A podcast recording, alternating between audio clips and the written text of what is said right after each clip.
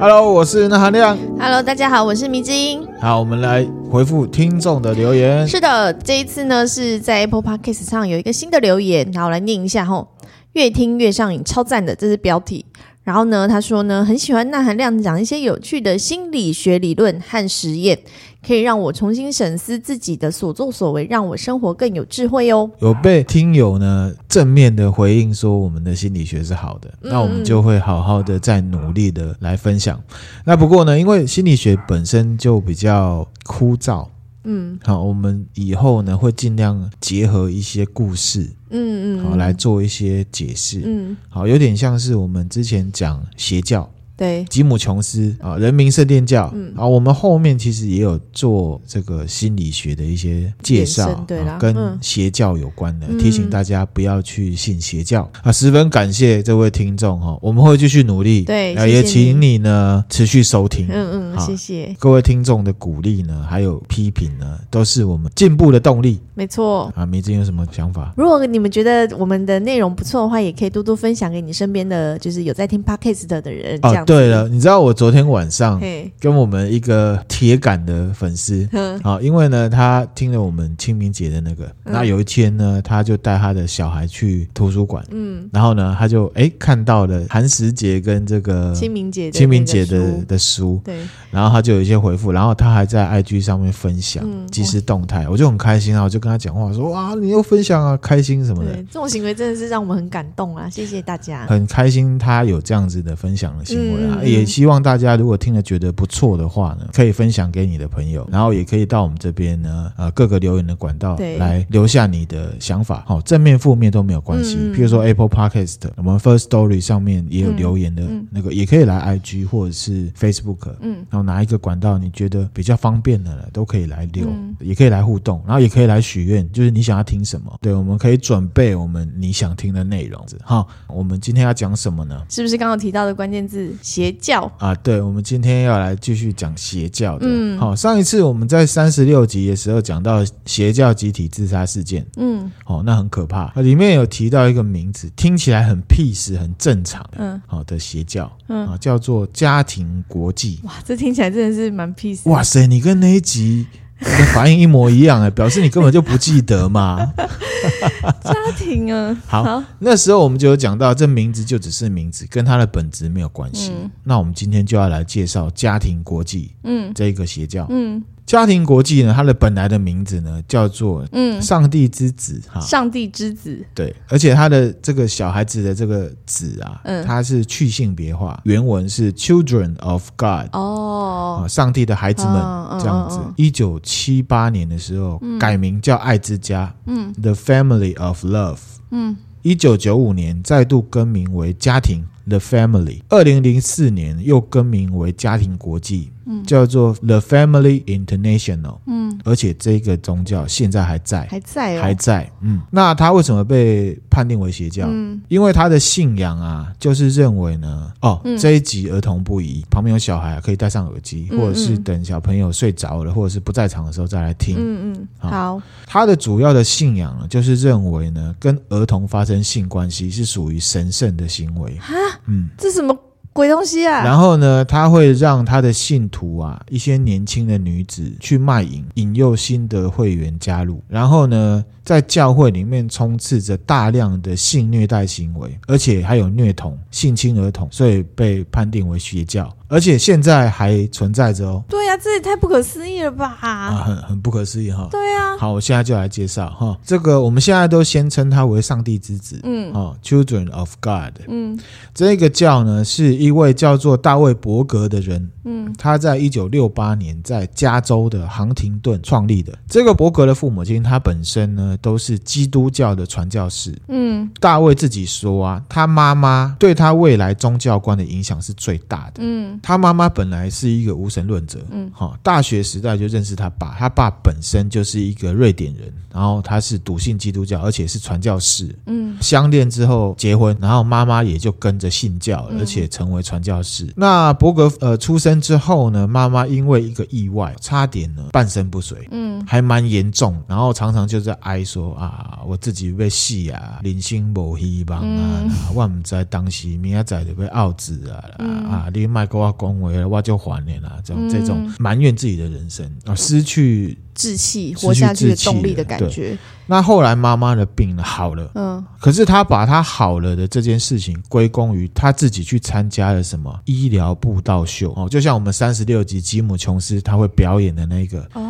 然后医疗布道秀、哦、就是啊神机，然后我现在帮你把这个病症呢抽离你的身体的这种的。嗯，我可以插在话题一下吗？哦、这个是不是像之前那个网络流传那个影片，有一个有一个女的，然后那个是什么叫啊？哦，你说那个哦，哦被鬼抓了嘛？对对对。然后就说你啊，你现在晚上都被人家侵犯啊，啊对啊，是你前世的谁哈？怎么样？怎么样？都很拽的那一位啊，有点类似这种，可是他没有做医疗行为啊啊！现在的宗教领袖都很小心这件事情啊，因为现在不能做这种医疗布道秀了，嗯嗯啊，是马上判定为违法，嗯啊，他这个就是跟吉姆琼斯一样，他就是他相信了，就是他的病是那个治好的这样。对，那妈妈信这个嘛，本身又是基督教的传教士，嗯，所以呢，他就会去跟人家宣扬这种东西，嗯。所以呢，他妈妈跟他爸爸就因为妈妈会去宣扬这种医疗布道秀，被所属的教团有没有撤销他的传教士身份。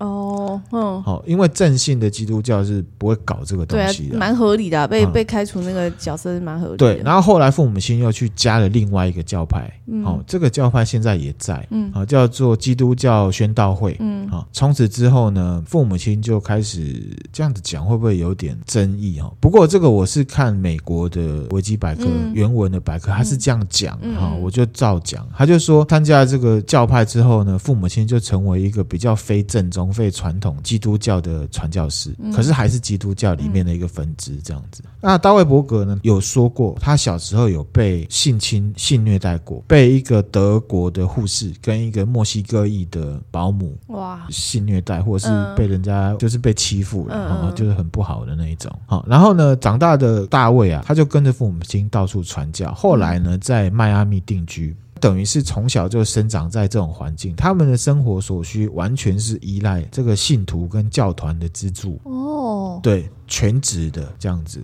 好，哎，米之音好像也有同学是做这种的嘛，对不对？对啊，我一直想说他们的薪水哪来啊？教团啊，教团给的，所以是等于是也是有领薪水的这样，信徒会抖内啊，或者是任何各种那个，然后教团支付薪水给他这样。对对对对，这样子的，嘿。那到处传教，那后来他就是等于跟着妈妈四处传教。他跟妈妈比较亲，嗯，然后他当妈妈的司机，在他到处去传教，这样子。到了一九三零年的时候，二十一岁的大卫伯格也成为了这个基督教宣道会的传教士，主要是在亚利桑那州做传教，嗯，好。可是呢，他在这个亚利桑那州传教的时候，就被指控他跟教团的成员还有信徒有不正常、奇怪的性关系。嗯，他后来的说法是说呢，他是为了确保教团里面呢种族多元性。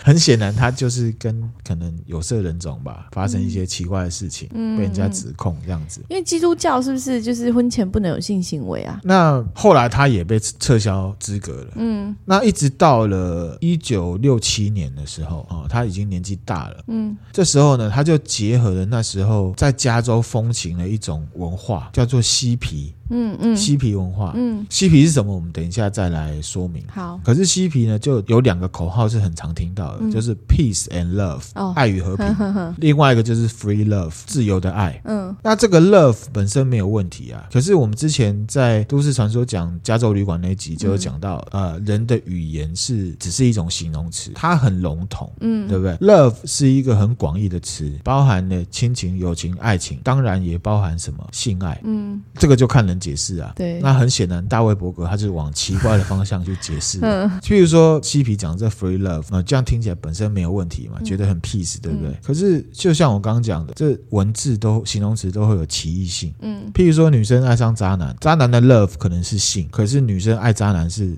就是爱嘛，嗯、就是那种爱，恋爱的爱。对，Sugar Daddy 爱他小女友，他的 love 是什么？他是要女生的肉体。对啊，也是性啊。然后呢，这个小女孩她爱的是 Daddy 的钱，Money。对，所以 love 其实很广泛，很广泛。对，那这个大卫伯格他就是利用了这种奇异性的这种方式，就模糊点，模糊点啊，所以骗子常常会用这种模糊性来行骗。好，这个大家要注意。那这个教就是结合了当时的这个嬉皮的流行风潮，所以呢，吸引的都是年轻人。整个教团啊，在一九六八年成立，叫做上帝之子嘛，马上就结合了社会上一些反战分子，提倡和平的氛围，吸引非常多的年轻男女来加入。嗯。马上就万人拥戴了，好厉害，很厉害，就跟之前吉姆琼斯很像啊。哦，吉姆琼斯是因为救平民嘛，穷人，那这个就是去吸收那些有想法、对现在时代的反动有想法的年轻人加入。嗯，而且本来基督教就很普遍嘛，嗯，就是这样吸收。好，那万人拥戴之后，这个其实邪教都没有什么例外啦，嗯，就马上来做神格化的动作。把自己变成神是是？马放来做这个神神格化的部分来讲的话，来做这个动作 啊，最迟王。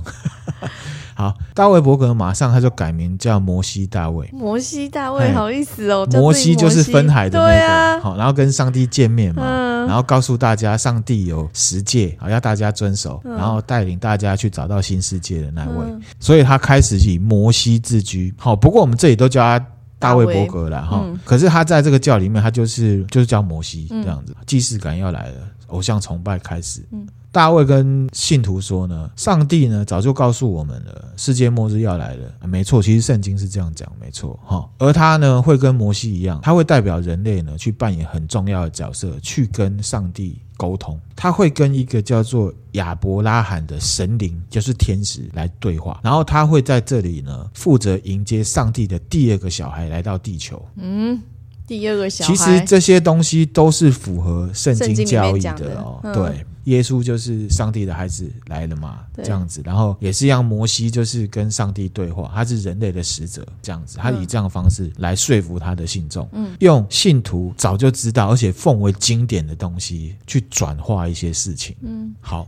只要加入上帝之子呢，就可以在世界末日来临的时候进入天国。嗯，好，这个东西呢，跟信上帝得永生是一样，只是他去转化了。嗯，啊，人类嘛，你知道，人类总是没有自己想象的这么的聪明跟理性的理性啊。人类就是怎么样，眼见为凭啊。嗯，上帝在哪？看不到啊。嗯，那既然上帝之子也还没有来，那我们就先崇拜这个摩西啊。摩西黑马后的概念吗？记得啊，我崇拜你。那那个末日要来的时候，要带上我啊，嗯、啊，带我一起上天国啊。那这个摩西就开始进行了造神运动，嗯，接下来就没什么新鲜感了，他就要信徒捐钱，嗯，然后无私奉献，然后要辞工作，帮他全职传教，同时呢服侍他跟他的家人，嗯，上帝之子的核心呢叫做皇室，哦，大卫伯格就是国王，嗯，然后活动的基本单位是家庭，就全家，所以他叫家庭嘛，所以是什么家庭国际啊，什么家庭爱什么的，就是这样子。然后呢，大卫就是皇室成员嘛，还有他的老婆叫 Zerby，嗯，一个叫 Zerby 的，就是他太太，嗯，供大家崇拜，嗯，他打着呢信奉上帝、圣经至上的口号，吸引大家相信。然后刚才说了嘛，圣经至上，对不对？哎，可是后来他开始写写他自己的圣经，开始写自己的圣经。对，一九七零年开始啊，大卫要大家开始看他自己写的圣经。叫做摩西书信，摩西写给大家的信，就是圣经，总共有三千页。哇！然后呢，宣扬世界末日，然后攻击这个社会上一切的社会制度跟意识形态。嗯，为什么会这样？就是等一下我会讲嬉皮的时候，你就会发现他是有有了有呼应当时的，有顺势的，有顺势去去抓一些大家的心理。嗯，这是很聪明的超级骗子。好，摩西他在书信里面呢写了很多他的想法，而且看起来。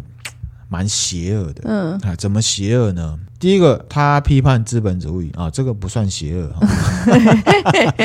然后他批判呢主流的基督教啊，这个算不算邪恶？我不知道，这个大家自己去判断哈。然后呢，他批判当时的法律啊。嗯，把恋童癖当做罪犯是不对的，这个真的太奇怪了。好，然后他也批判犹太人，他其实是跟正信的传统正统的基督教是对着干的。嗯，他就是骂他们，你们城府啊，你们不对啊。嗯，然后早就已经失去意义了，是真正的异端。嗯，因为现在正信的基督教会说他们是异端，然后呢，他反过来说你们才是异端，这样子。就互恐。互骂。公说公有理，婆说你不讲理，到底谁有理？迷之音来讲讲理。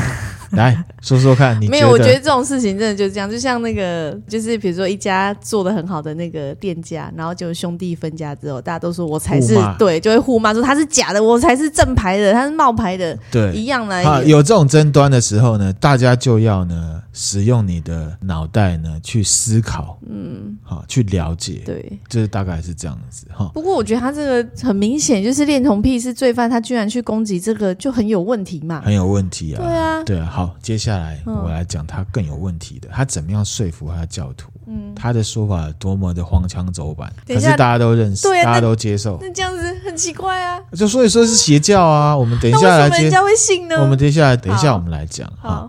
大卫说呢，恶魔痛恨性爱，可是上帝喜欢。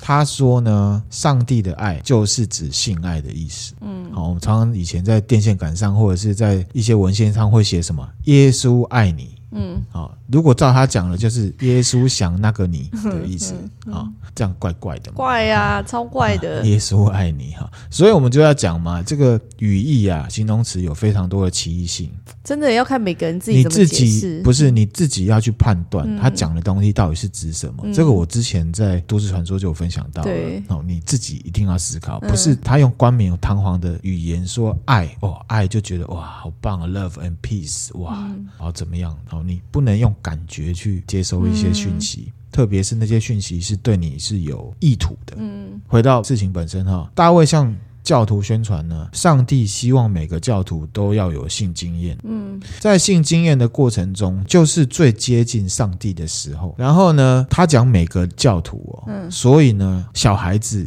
也包含在内，啊，这太奇怪了。所以就变成是说，孩子也应该要生活在神的恩典之中。嗯，而且刚刚讲嘛，他的活动单位是家庭，对不对？对。所以呢，成人跟孩子之间的爱要怎么样表现？嗯，什么？对，就是性交。嗯，这个就是爱的最高表达方式。什么东西呀？啊？对，好，那这个变态教育啊。其实大卫真的是有所本的哦，我讲给你听哈，很厉害，他真的很会扯，而且他是宗教家庭出来的，他真的熟读圣经。他的这个教义是怎么来？曲解圣经故事来的。圣经里面有这么一个故事，就是一群犹太人，他抓到一个妓女。那在古代以色列那时候啊，妓女应招到有妇之夫的家里面被抓到的话。是犯罪的，就是说你可以站在街上，如果你是外送茶到家里被抓包就不行，就是会被打，而且是通奸，通奸罪，对，通奸罪。然后那时候是可以用石头一人丢一颗把它砸死。嗯，那这个以色列人啊。故意把妓女啊拉到耶稣面前，质问耶稣：“你要如何处置他？你要如何处置他？这个怎么办？”这样子，然后耶稣呢，就你知道，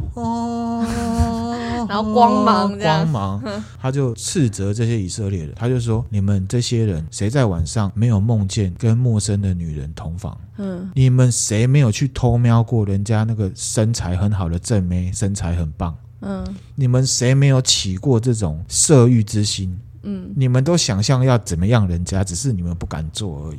你们怎么可以觉得你们自己是清白无罪的？嗯，你们凭什么要拿石头砸死他？嗯，好，然后呢，所有的以色列人听了面面相觑，自知理亏啊。就纷纷离去，好，被说中了。你怎么知道我晚上会想一些有的没有的？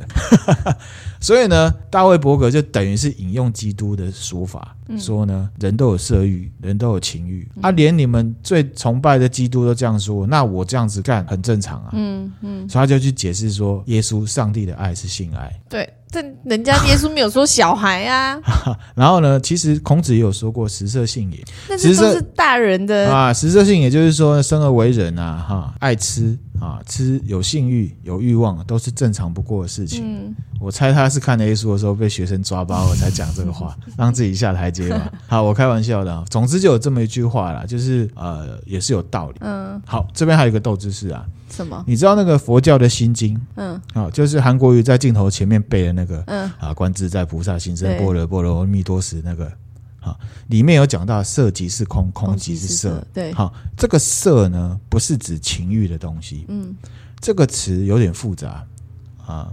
如果我纳含量来做最简单的解释呢，这个色其实是表象的意思，嗯，意思就是说我们事情要看本质，嗯。那至于表象是具体的定义是什么，我们之后有机会的话，我们在节目中再另外来分享。好，啊，总之我是要表达说，其实佛教跟禁欲的关系其实没有很大，嗯，那是世俗化、宗教世俗化之后的曲解，嗯，看到毁刑，你就说啊，我不能有性欲什么的，就有一些奇怪的联想。哦、可是其实，在佛教的经典里面，并没有说。色指的就是性欲这一块，对，它其实指的是比较广泛的表象，这样子。对，表象不要看表象，你要看本质，本质是什么？这样子。好，那回到正题啊，其实耶稣这样讲有道理啊。对啊，哈，可是他很明显的就是曲解了，嗯，而且曲解到很离谱嘛，嗯，那所以教派里面就怎么样？大家开始杂交乱来，因为这个是他们重要的一个仪式，因为要感受上帝的恩典。嗯那儿童当然是被强迫，因为似懂非懂啊。对啊，小朋友哪懂什么啊？之前他不是说他是摩西吗？对。那那个迷之亚伯拉罕，就是他对话那个天使，嗯、那比较好唬烂啊，因为天使看不到也没关系啊。啊可是上帝的第二个儿子耶稣可是真有其人啊，嗯嗯、一个血肉之躯，那怎么办？嗯。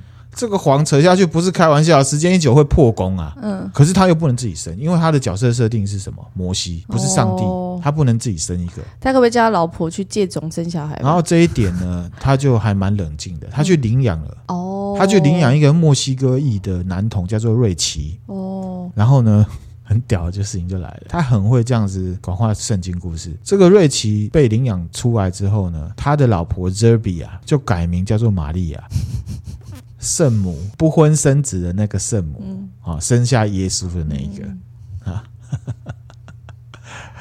我刚刚有想到，想说他该不会是叫他老婆自己生了一个小孩，就说他是玛利亚？那不是他生的，是领养，但他领养来的。对，大卫呢就说呢，瑞奇啊，王室里面的王子，也就是上帝的第二个孩子。嗯，而且他以后会成为这个上帝之子这个教团的教主。嗯，正所谓小孩才做选择，我全部都要。嗯，大卫伯格他已经有后宫了，有男童服侍他的性需求。他开始要钱啊，发展教会啊，招收信徒募款有没有？嗯、叫这些女生啊去做一些奇怪的事情，这个我们等一下再讲。好，刚讲到儿童也要跟成人一样感受神的恩典嘛。嗯，他又找了上帝的第二个孩子嘛，瑞奇。嗯，这代表瑞奇王子要遭殃了。嗯，瑞奇王子很惨。这个瑞奇从小呢就经历各种奇怪的性行为、滥交，然后呢作为呢培养教徒进来教派。派里面滥交的示范用途。天哪，他是、嗯、他是王子哎，王子怎么可以这样？没有啊，因为神的恩典啊，你要用这种方式感受神的恩典，那当然就是上帝之子来做示范啊。哦，好、哦，瑞奇十个月大，对，大卫就要求瑞奇的保姆，一个叫史密斯的女生，嗯，记录瑞奇被性侵，哦，然后呢，在杂交派对里面跟各种异性成人那个的过程。然后呢，有描述，有照片，总共七百六十二页。来，我给你看一下，这个是真实的文件，你看。瑞奇小时候，然后乱搞，这个就是文宣里面，这个就是大卫伯格。天哪！好，这个图呢不太适合分享，分享。那大家有兴趣可以自己上去查。这个东西呢有描述，有照片，总共七百六十二页。我觉得小孩好可怜哦。嗯，然后史密斯本人也会粉墨登场。刚刚你看到那个女生抱着他的那个，就是史密斯本人，嗯，所以他也是信徒。嗯。然后呢，史密斯他不只是自己记录哦，大卫本人他还会。当做这个情色小说的练习，他在里面写东西。嗯，这本书叫做《大卫之书》，嗯，叫做《Davidito Book》，原则上就是恋童癖色情书刊。这本书呢，不只是一种变态收集，它会当做会员专刊一样，定期发送给教徒。这政府拿他没辙吗？这个就代表什么，你知道吗？嗯、教徒已经被洗脑、恐腔到、控制到，没有办法判断这个东西到底是对还不对了。这个很基本东西呀、啊。你没有进到那个教团里面，你现在当然觉得这个是违法的东西。当你进去的，经历那些过程，哎，算了算了，啊、这个是邪教。等一下，我会跟分享一些心理学的东西，跟大家讲为什么会变成这样。嗯、会员专刊发出去，他就是要告诉他的教徒，想要接近上帝就要这么做。嗯。这个心理学上面就是你本身有一个动机，弄一个你尊敬或者是你相信的对象呢，示范给你看。嗯让你也这么做，这个叫做动机强化。嗯，哦，这个有点类似我们办公室管理里面有一个东西叫做霍商效应。哦，这个之后我们有机会再跟大家分享。好，这个是心理学，就是强化你本身的动机，然后去促成你的行为。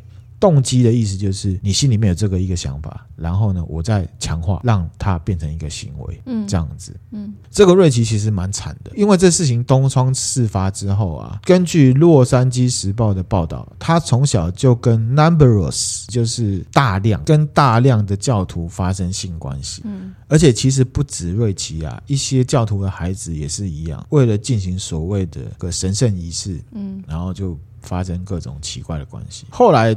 瑞奇长大懂事了，他脱离了这个邪教，嗯，过得很痛苦，这个可以想象吧？对啊，给你看一下这个瑞奇小时候，哦、小时候长这样，天真可爱，虽然不是很漂亮，可是很可爱，很可爱啊。然后长大了变这样，蛮帅的吧？算可以了哈，也算 OK 啦。好，这个大卫伯格抱着他的教徒，你看他摸人家哪里？哦，可是他们就觉得这个很正常。你看教徒接受神圣的恩典，陶醉的样子。好，他呢长大的时候过得非常非常的痛苦。嗯，二零零五年的时候，瑞奇三十岁，他呢有一天呢打听到当初性侵他的那个保姆的所在地，知道他在哪里，嗯，然后呢他就录好了他的遗言，然后拿着枪找到对方，把对方杀死了，然后再自杀。天哪，很可怜，好可怜哦，其实小孩子真的很无辜，对啊，真的很无辜，因为你这个无知的信仰，然后波及一些，而且呢，其实这个教派瑞奇很可怜之外，由后来有一些人是因为他的父母亲。当时是这个教派的，所以把他的小孩带进去，然后都是被这样子对待，那心理阴影一定很大，非常大，很可怜哦。官方统计啊，因为这样子的教义，被性侵的小孩有上千个，哇，现在都已经长大了。哦，好，我举一个例子，我们之前看那个小丑，嗯，很好看，对不对？对，瓦昆菲尼克斯，对，哒哒哒哒哒。当当啊，那个舞很很炫，那那部真的很好看。他的父母亲也是上帝之子的教徒。你说这个演员他真实的父母是？真实的父母，瓦昆的哥哥也是一个演员，叫做 River，对对，River Phoenix，他也是演员。哦，而且他跟瓦昆走的路线不一样，他是清秀帅哥型的。嗯、来给你看一下，River Phoenix。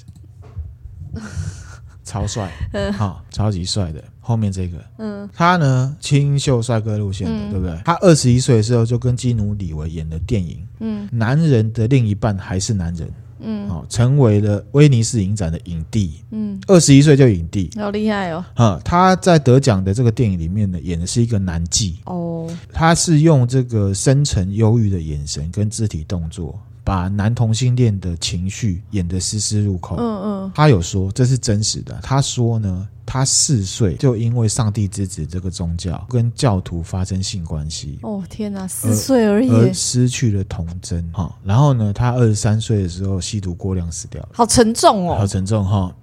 你看，这邪教给人的影响不只是当下的，你被骗钱这个还好说，你这儿童真的是因为这个宗教这样下去，一辈子都毁掉。对啊，很可怕吧？哦、所以呢，邪教真的是很可怕，大家真的要注意，嗯，真的要注意。好啊，那回到事情本身哈。